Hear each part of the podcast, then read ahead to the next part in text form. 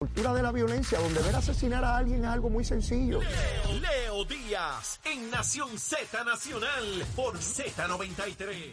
Y comenzamos nuestra segunda media hora aquí en Nación Z Nacional. Soy Leito Díaz, Leito Díaz a través de Z93, la emisora nacional de la salsa, la aplicación La Música y nuestra página de Facebook de Nación Z. Llegó, llegó el momento, llegó el viernes, llegó un ratito con la secretaria, con nosotros la secretaria de prensa del gobernador Pedro Pierluisi, la amiga Sheila Anglero. Sheila, buen día, saludos. Buen día, Leo. Buen día para ti, para todo tu público y feliz viernes. Ave a mí me María, encanta estar contigo porque ya es, es viernes, ya comienza un fin de Así semana es. y pues Así es, Sheila, y estoy contento. Bueno, olvídate de eso, contento de estar aquí Pero contando ¿cuándo no? amigos, que- feliz, contento. Yo vivo la vida feliz, todo el tiempo Ah. feliz, como tiene que ser. Y de esa misma manera, cuando te escucho, ya sé que viene el fin de semana bien duro, bien chévere para disfrutarlo como tiene que ser. Sheila, ¿qué pasó esta semana? Dime. Pues mira, Leo, esta semana comenzó con la firma por parte del gobernador de una orden ejecutiva Ajá, para implementar, eh, esto a partir del próximo año escolar, sí. Un curso de ciencias de cómputos y tecnologías aplicadas en las escuelas públicas. ¿Y qué es esto? Sabes que esta administración está llevando a cabo la iniciativa 21st Century Tech Force. Y esto es una iniciativa que asigna 50 millones para que a 10 años se creen unos 50 mil empleos en el sector de la tecnología. El gobernador, junto al Departamento de Desarrollo Económico eh, y uno de, eh, quien, de, de un joven eh, que ha estado bien inmerso en todo este proceso de esta iniciativa, que es Humberto Mercader, que sé que va a estar contigo hablándote un poquito más de esto. A las nueve y media eh, va a estar conmigo. Pues muy bien, porque esto es un proyecto bien importante y es que eh, se han dado cuenta que la tecnología, como sabemos, cada día va avanzando. Por lo tanto, en Puerto Rico está habiendo mucho interés para crear eh, empresas y para traer eh, y, em, iniciativas tecnológicas. Sin embargo, nos falta ese personal eh, capacitado para eso. Así que se trae esta iniciativa para que jóvenes puedan capacitarse en las ciencias de cómputos y tecnología, así que se hace un acuerdo entre el Departamento de Educación y el Departamento de Desarrollo Económico, ¿verdad? Mediante esta orden ejecutiva, el gobernador asigna 10 millones para que se capacite a más personal en el Departamento de Educación. Ahora mismo el Departamento de Educación cuenta, ¿verdad? Según dijo la secretaria de, Educación en esta conferencia de prensa, Ajá. con unos 200 maestros capacitados, pero eso no se queda ahí. Queremos seguir aumentando esa capacitación y obviamente queremos seguir actualizándola. Así que se está poniendo como requisito que los estudiantes de escuela superior, de las escuelas eh, públicas, eh, tengan medio crédito como un requisito para graduarse, medio crédito Mm. en ciencias de cómputos y tecnología. Y esto pues va, lata- va atado con esa iniciativa que te dije para tener en el futuro, en, en- un término de 10 años, unos 50 mil empleos que estén adiestrados en lo que es la tecnología. Fíjate, Eh, eh, eh, Sheila, vi una encuesta que realizó el propio departamento sobre las expectativas que tienen los estudiantes a trabajar en el área tecnológica y me llamó la atención que solamente el 3% de la población estudiantil reconocían esa área como una posibilidad de empleo, aun cuando es una de las áreas que más crece, no solamente en Puerto Rico, en cualquier parte del mundo.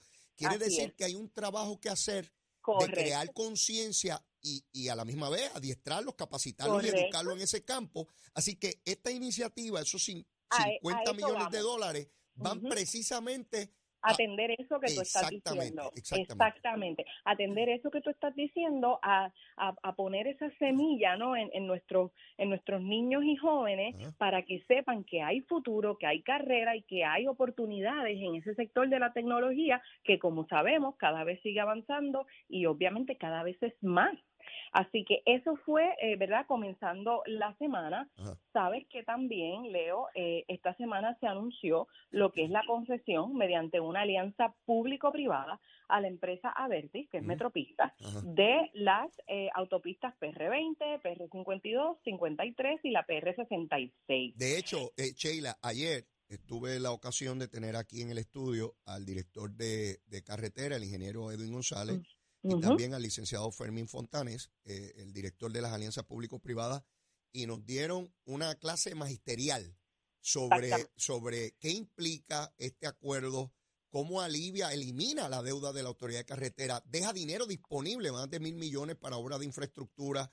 En, en otros en otra, en, en, en los 10.000 kilómetros que quedan fuera de estas carreteras, hay 10.000 kilómetros que todavía necesitan que se le inyecte, eh, ¿verdad?, eh, ingresos para repararlas. Así que es, es lo que tú estás diciendo, no solo se paga la deuda de la autoridad de carreteras, sino que también hay dinero adicional para poder reparar y seguir eh, arreglando las demás carreteras, que es lo que al final del día, Leo, es lo que merece el pueblo. Y el gobernador, convencido de esto, eh, le dio la bienvenida a esta alianza público-privada. Y yo quiero aprovechar, Leo, la oportunidad eh, para aclarar esta, este issue, ¿verdad? Que es este asunto de, del aumento de los peajes.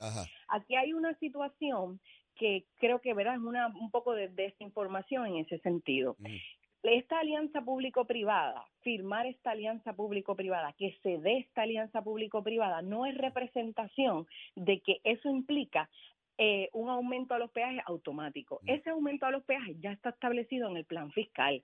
Es decir, la autopista pertenezca a la autoridad de carretera o pertenezca a Metropista, ese plan fiscal está ahí, es válido.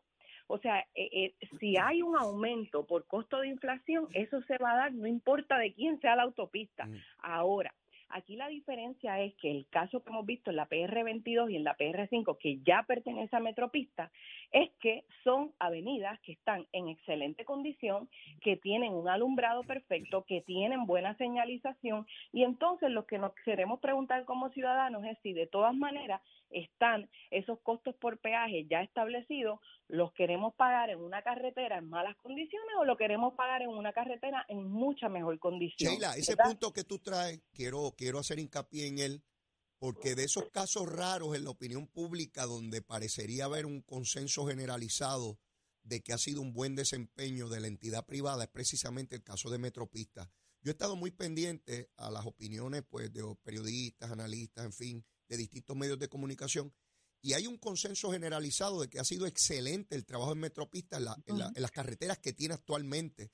Eh, y por eso, aun cuando algunos sectores quisieron crear, eh, eh, ¿verdad?, desasosiego con el asunto de los aumentos de peaje, pues es como tú lo describes muy bien.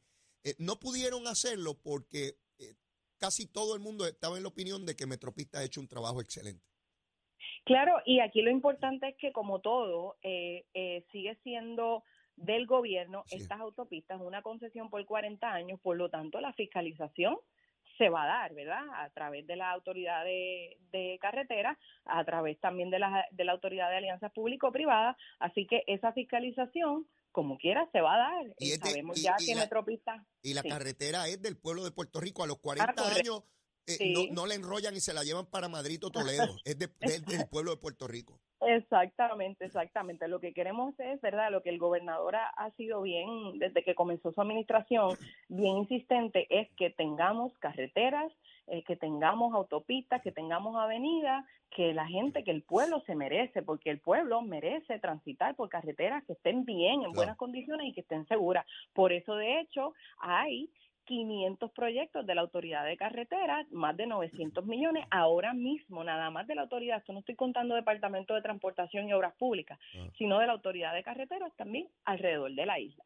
Pero Leo, ah. además de ese anuncio, hablando ya, ¿verdad?, de este, de, lo que es la economía, que a mí me gusta mucho discutir esto contigo porque yo sé que tú tienes muchos invitados toda la semana y, y la parte de la economía es bien importante porque ha sido una historia de éxito desde que comenzó esta administración. Mm llevamos ya prácticamente tres años en crecimiento sostenido y, y, esta semana un estudio de la Junta de Planificación confirmó el impacto positivo del aumento en el salario mínimo en la economía de Puerto Rico. Sabes que el gobernador eh, firmó la ley para que se den do, eh, para que se den aumentos en el sector privado. O sea, esto es adicional a los aumentos que se han dado ya en el sector público, sino que en el sector privado ya se han dado dos aumentos al salario mínimo. Y la Junta de Planificación lo que ha dicho con su estudio es, mira, esto ha traído obviamente un panorama muy positivo en el que ya más de medio millón de empleados está incluso cobrando más de ese salario mínimo establecido, lo que ha representado 116 millones más a la economía en nómina. Wow. Sí, así que este estudio, ¿verdad, Leo, refleja pues que en general en Puerto Rico hay, em, hay, ¿verdad? Hay empleos que están muy bien remunerados y están sobre el umbral de lo que es ese salario mínimo. Y eso eh, eso recuerdo que cuando se dio toda esta discusión del aumento en el salario mínimo, el gobernador lo que decía es, miren, ya hay muchas empresas que para atraer personal están ofreciendo más. Así que vamos, vamos a hacer esto, vamos a hacer esto de manera oficial, vamos a hacer esto ley, vamos a subir el salario mínimo porque nuestra gente, ¿verdad? El, el empleado se lo merece. Así que el sector privado hoy cuenta con dos aumentos en el salario mínimo que se han dado. Además de esto, eh, Leo, eh, la Junta de Planificación, sabes que ya ha dicho que además de estos tres años de crecimiento económico, si Puerto Rico continúa con el paso que va, con la dirección que va, este crecimiento económico pudiese darse hasta para 10 años. Obviamente, ¿verdad? Eh, eh, si, si continuamos en la dirección que llevamos, en la que, en la que además el gobernador ha sido bien enfático en atender eh, sectores como lo es el turismo, la reconstrucción, para precisamente correr lo que es el dinero en, en eh, ¿verdad? En la calle, como uno dice, y que pueda continuar este crecimiento económico. Leo, vamos a los chavitos. vamos, vamos, vamos, chavitos, chavitos, vamos allá, vamos para los chavitos, vamos. Pues mira, sabes que el gobernador anunció que ya el Departamento de Hacienda desembolsó 93 millones, esto en pagos para nuestros adultos, personas mayores de 65 años o más, y para pensionados de escasos recursos. Leo, en esta administración no se ha fallado en reintegros, que de hecho sabes que nuestro secretario de Hacienda, oh. Francisco Pared, ha sido oh. un eh. ha sido el Michael Jordan de Hacienda porque la realidad es que no ha fallado en esos reintegros. Él es bajito pero mide ocho pies. En su desempeño público, mira, es de los mejores funcionarios que yo he visto en décadas en Puerto Rico, con una credibilidad, no, no, no por mirarlo, por su ejecución la manera en que ha modernizado el Departamento de Hacienda con tecnología, que el dinero le llega a la gente a sus cuentas bancarias, velando por pagar esos reintegros de inmediato, radicando planillas de, ahora para ahora, eh, revisando los casos de manera inmediata. Eh, eso es un campeón, un campeón. Y precisamente esta es otro, otra de las de los positivos que se añade, este anuncio que te estoy dando ahora, de estos 93 millones, esto es el bono para los adultos mayores de 65 años y los pensionados de bajos recursos, que se ha pagado también a tiempo, sin fallar, y eso pues obviamente eh, bien importante porque, oye, la gente, eh, si el dinero es de ellos, pues, pues como ha dicho el gobernador, tiene que estar en el bolsillo del pueblo. Seguro. Así que, Leo, hoy salen números, no los puedo adelantar porque... ¿Números de qué? ¿Números de qué? Bueno, el Departamento del Trabajo local junto al Departamento Federal hoy salen nuevas estadísticas de desempleo y de la tasa de participación. Eh, creo que la publicación de esos números es, como a las 10 de la mañana, así que no te los puedo adelantar. Pero, ¿cómo tú me vas a hacer eso, bendito sea Dios? ¿Cómo tú me vas a decir que tienen unos números que salen a las 10, que eso es ya mismo, y tú me vas a dejar a mí aquí, este, tú sabes? No puede ser, Sheila, no me hagas eso al aire. Pues, pero, pero, pues, Leo, tengo que hacerlo, porque esto es en conjunto con el Departamento Federal y o sea, que, pues, yo, que yo no nos podemos adelantar. Yo tengo que hablar de eso el lunes tú tienes que hablar de eso el lunes porque, porque tengo que decirte que son números bien positivos. Y, y estamos bien contentos, el gobernador está eh, bien contento de que todas las iniciativas para que se inserte eh, la ciudadanía en la fuerza laboral están dando resultados. Y eso lo vas a ver con esos numeritos que van a salir ahorita. Así que Leo, la semana que viene, ya, ya estás ready. bueno, dime, yo, tú sabes que yo te voy a preguntar eso. ¿Qué viene la semana que viene? Dímelo, dímelo. La semana que viene hay calle, hay obra, gobernador va a estar en varios municipios. Inaugurando, inaugurando, inaugurando obra. En San Lorenzo, inaugurando obras, haciendo primeras piedras, haciendo corte de cinta. Así que la semana que viene con los tenis puestos.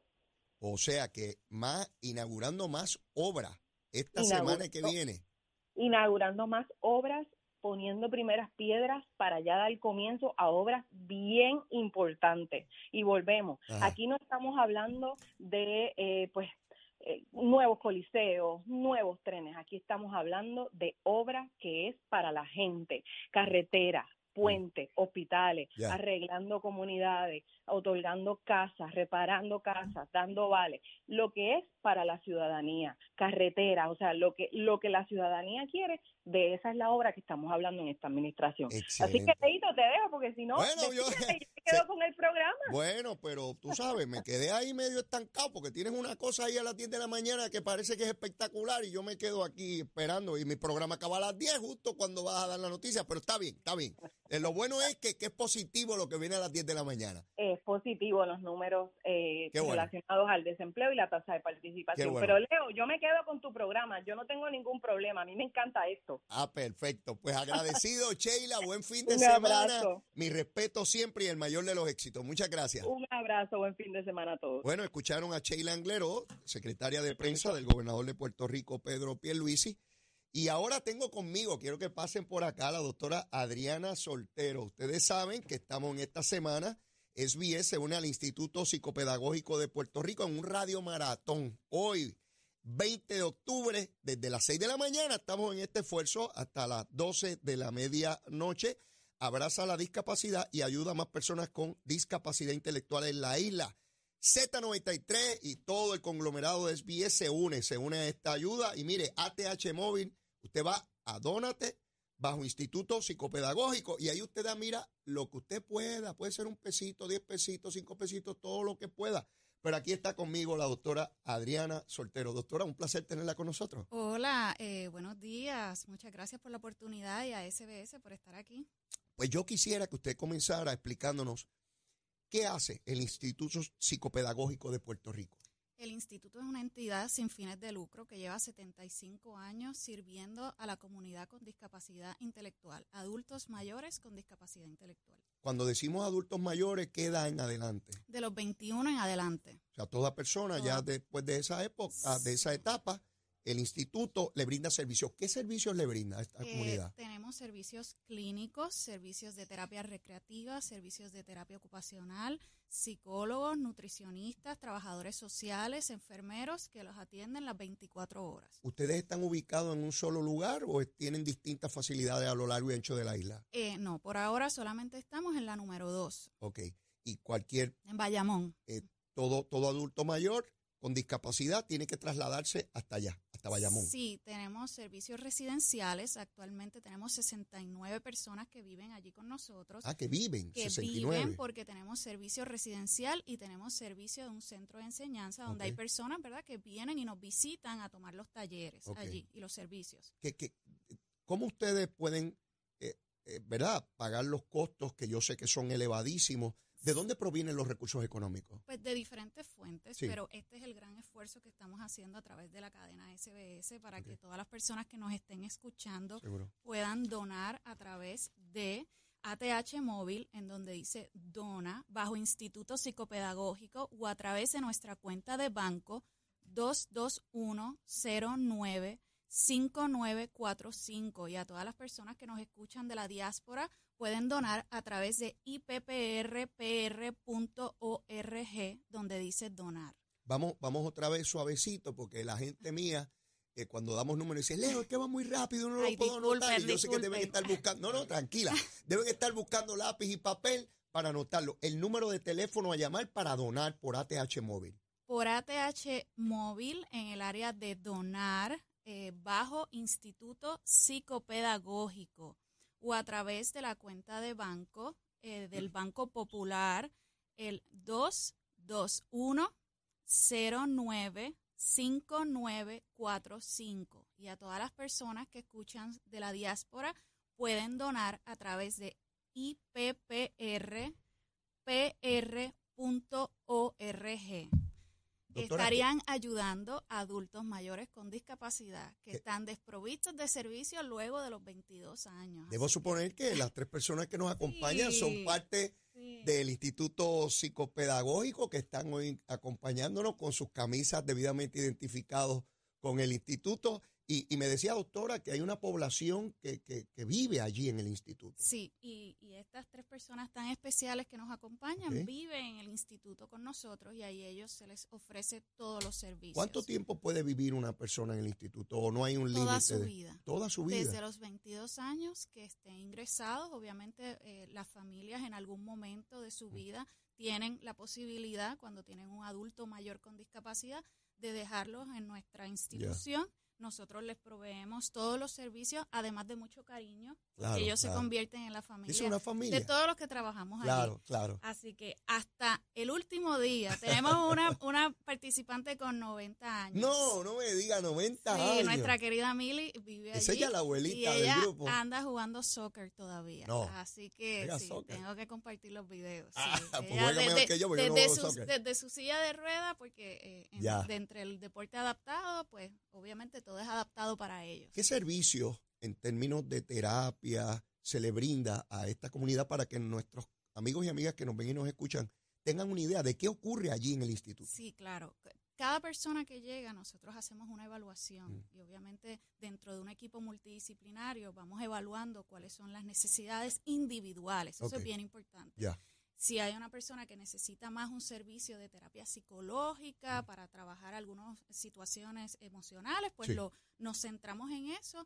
Hay otras personas que no es eso, puede ser lo que es la terapia física eh, con el programa que a ellos les encanta de educación física adaptada, pues entonces se van desarrollando eso. Lo importante es que el componente de todos esos servicios, incluyendo ellos todos los días, van al centro de enseñanza de 8 a 3, donde van como a una talleres, escuela, como una escuela. talleres de repostería, talleres de, de que de hacen quesitos, exacto. Ave María, qué Eh. A mí me encantan. a mí me trabajan con horticultura, o sea que trabajan, tienen su propio huerto, encantan. Ok. hacen talleres Taller de, de jardinería. de jardinería. Ah, O sea que toda esa acción que yo digo pasa en el instituto de 8 a 3, después bueno. en la tarde ellos practican baloncesto, hacen otras Deporte, actividades, hasta que físicamente obviamente Sí, ya sí, quieren ya hay que ir a dormir. quieren ir a ver las novelas y, Ah, y los novela. programas. Bien. entonces, eso pasa en la tarde. O Ya. sea que realmente el ponerle límites a una persona con discapacidad es algo totalmente equivocado, Ok. porque nosotros somos ejemplo de que ellos pueden alcanzar todo lo que se proponen, obviamente recibiendo de la mano las ayudas del Instituto Psicopedagógico. Así que les pedimos, ¿verdad? Otra todos- vez, otra vez. Todos de- después de toda esa explicación, eh, ustedes, mire, hay que enviar allí lo que puedan, lo Un que dólar, su bolsillo y su corazón le permita. Pero done, todos tenemos un celular. Mire, a mí me acompaña esta maquinita igual que usted. Es sencillito, usted mete el dedito ta, ta, ta, ta, en dona y qué es el número que vamos a, pues yo sé que hay miles que están ahí viendo y escuchando y que van a marcar rapidito el número. Sí, eh, ATH móvil en el área de donar, importante, Instituto Psicopedagógico, a través y también a través del número de cuenta del Banco Popular 221-095945. Las personas desde la diáspora que quieren utilizar PayPal pueden donar a través de ipprpr.org.